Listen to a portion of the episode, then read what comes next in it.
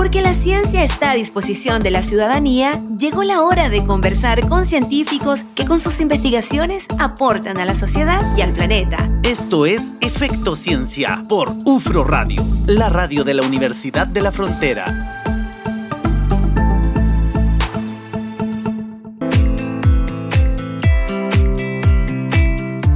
Con 43. Continuamos haciendo Efecto Ciencia acá en UFRO Radio, la radio de la Universidad de la Frontera. Les recuerdo nuestro WhatsApp.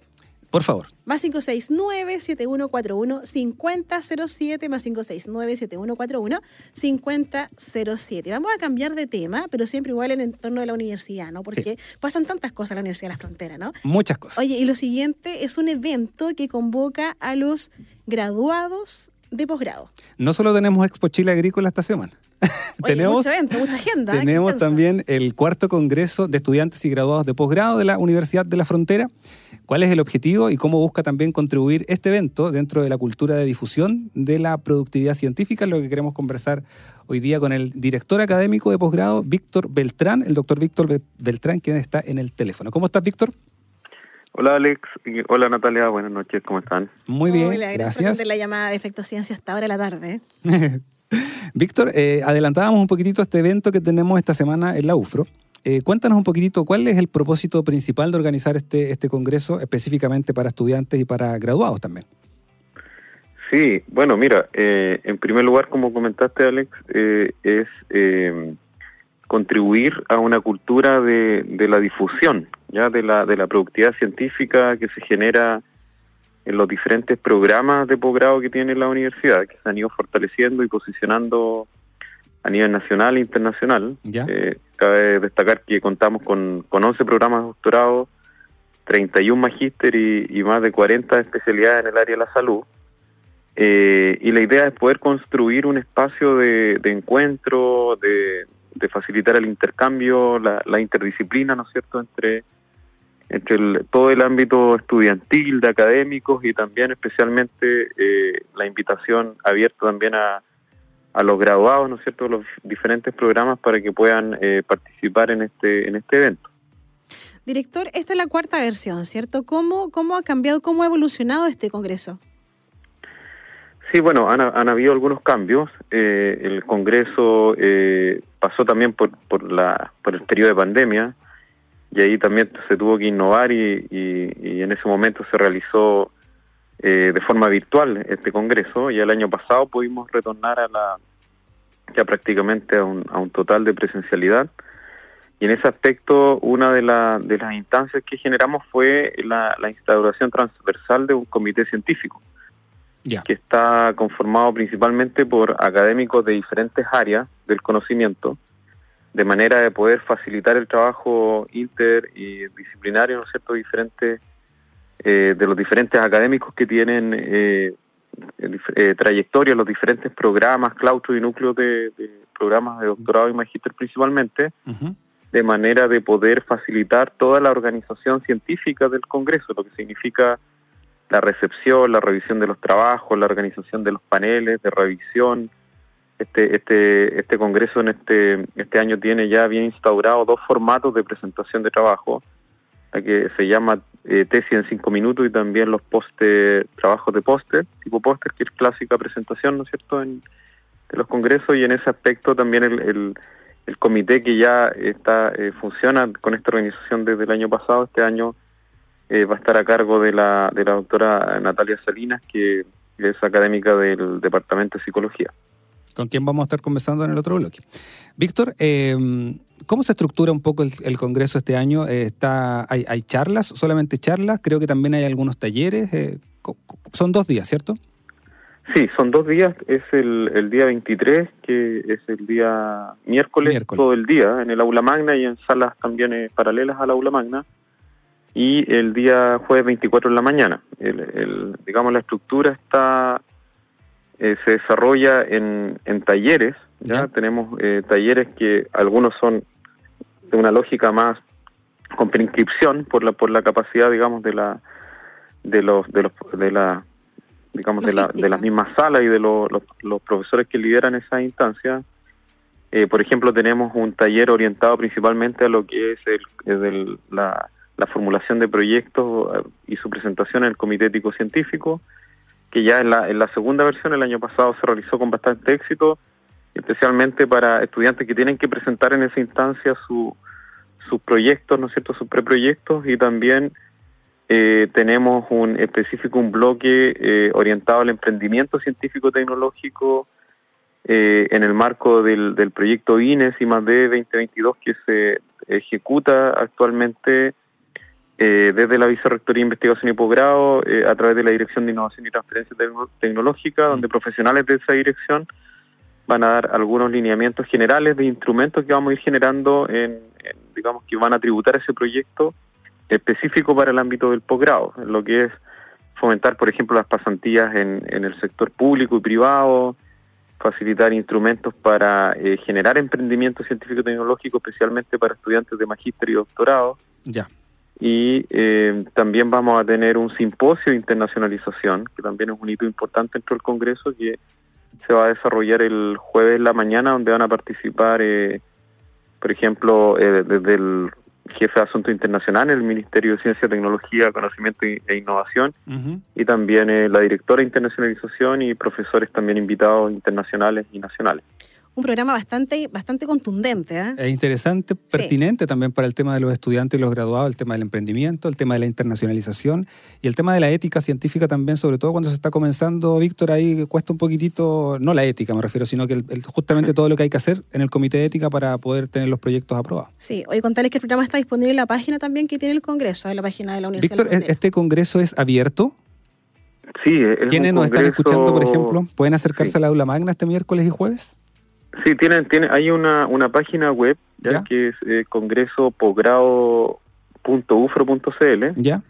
donde tienen que hacer sí una, una preinscripción que es totalmente gratuita, Gratuita. pero está ya cerrado lo que es la participación para póster y, trabajos de orales, porque eso ya tenía que cerrarse la semana pasada para poder generar toda la, la logística, ¿no? Para generar toda la, la- distribución de los trabajos, las evaluaciones, en eso está trabajando el comité ahora al momento, seguramente la doctora Salina ahí lo, va a explicar con más detalle.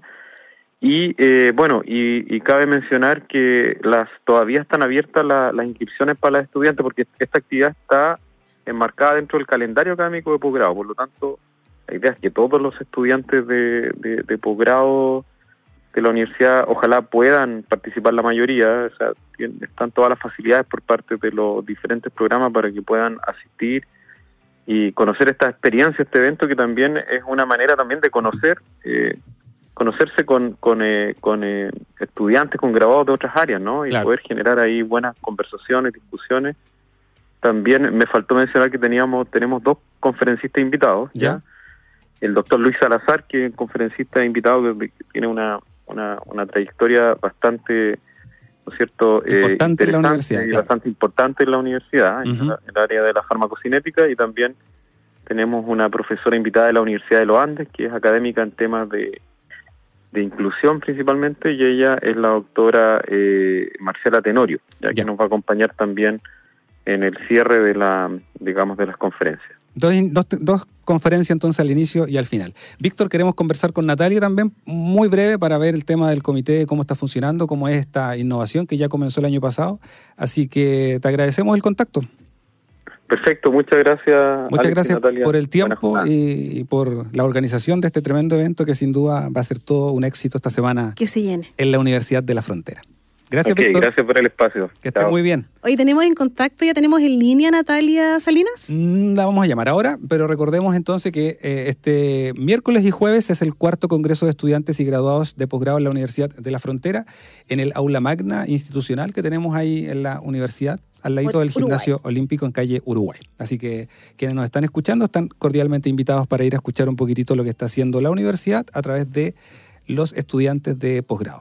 Invitarlos para que nos acompañen el próximo lunes mientras hacemos el contacto con Natalia, que ya está en el teléfono muy, muy rápido, Adolfo. ¿Cierto? bueno, Natalia, les cuento Natalia Salinas, doctora Natalia Salinas, ella ella es académica del Departamento de Psicología y presidente del Comité Científico de este Congreso. Natalia, ¿cómo estás? Hola, muy bien. ¿Ustedes cómo están? Muchas gracias por la invitación. Muchas gracias a ti por acompañarnos a esta hora ya de la noche. Natalia, estábamos conversando con Víctor Beltrán, el director académico de posgrado, nos, nos contextualizaba un poquitito de este tremendo evento que tienen esta semana. Eh, ¿Cuáles son las áreas? Tú eres hoy día, actúas, bueno, académica de psicología, lo decía Natalia, pero también estás como presidenta del comité científico. ¿Cuáles son las áreas principales del Congreso? Mira, este año se estructuró en cuatro áreas principales que agrupa la, actividad científica de todo el posgrado de la universidad. ¿Ya? Estas son ciencias naturales y agrícolas, ciencias sociales y humanidades, ingeniería y tecnología y medicina, odontología y ciencias de la salud. Ya. Ahí está organizado, en esas cuatro áreas está organizado nuestro comité científico y la postulación de los trabajos que hicieron, eh, que ya hicieron eh, nuestros estudiantes y graduados. Natalia, en este congreso van a estar presentes todos los programas de posgrado que tiene la universidad. Sí, la convocatoria fue abierta a todos los eh, estudiantes y graduados de nuestros programas de posgrado y la verdad es que la reacción fue bastante entusiasta, eh, están bastante motivados, recibimos hartas eh, postulaciones en temas distintos, diversos, que nos va a permitir poder captar toda esa la riqueza que tiene el posgrado de la UFRO. Y claro, fue una convocatoria que hoy día tenemos 120 seleccionados entre con 57 expositoras y 62 expositores y además tenemos alrededor de 200 eh, asistentes inscritos que van en este caso no a exponer sino que a, participar em, como recibiendo todo lo que el Congreso les puede entregar. Más de 120 participantes que van a presentar sus trabajos, ya sea oral o póster, ¿cierto? Exacto, exacto. Natalia, eh, esto tiene una evaluación, ¿cierto? Bueno, hay un comité científico que me imagino que no solo es por el tema de quienes eh, participaban, sino que también en el evento mismo. ¿Va a haber ahí una evaluaón de los trabajos? Sí, sí, de hecho este congreso tiene esa particularidad que es algo que motiva mucho a, a, los estudiantes y graduados y es que dentro del dentro del mismo congreso in situ en esos dos días el comité científico se organiza por áreas, por subsecciones, eh, ¿cierto? Y va evaluando cada una de las presentaciones que hacen eh, los expositores y expositoras. ¿Ya? Entonces hay una rúbrica que se ha construido en conjunto con todo el comité y se va evaluando en el momento y de hecho al final, el último día, el día jueves, hay un reconocimiento a los mejores trabajos de cada área. Perfecto. Quedó clarísimo la conversación con Víctor y con Natalia, la verdad es que quedamos al tanto de lo que va a ser este cuarto Congreso de Estudiantes y Graduados de Posgrado de la Universidad de una, una última pregunta, Natalia. ¿Estas presentaciones van a quedar disponibles después en la página del Congreso? ¿Uno las puede luego consultar o tienes que estar ahí presencial para poder escuchar? Eh, bueno, el, los resúmenes sí van a quedar, va a haber un libro de resúmenes, pero la idea es que este formato presencial, de que las personas que se motivan a asistir estén, porque de hecho una de las cosas más importantes que evalúa este congreso es la capacidad para comunicar la ciencia. De hecho, eso es una es un, la columna vertebral de la, del congreso. Bien, gracias. Natalia, muchas gracias por acompañarnos esta tarde acá en Efecto Ciencia. Muchas gracias a ustedes por la invitación. Va a quedar una invitación pendiente para que conversemos de algún tema interesante de psicología.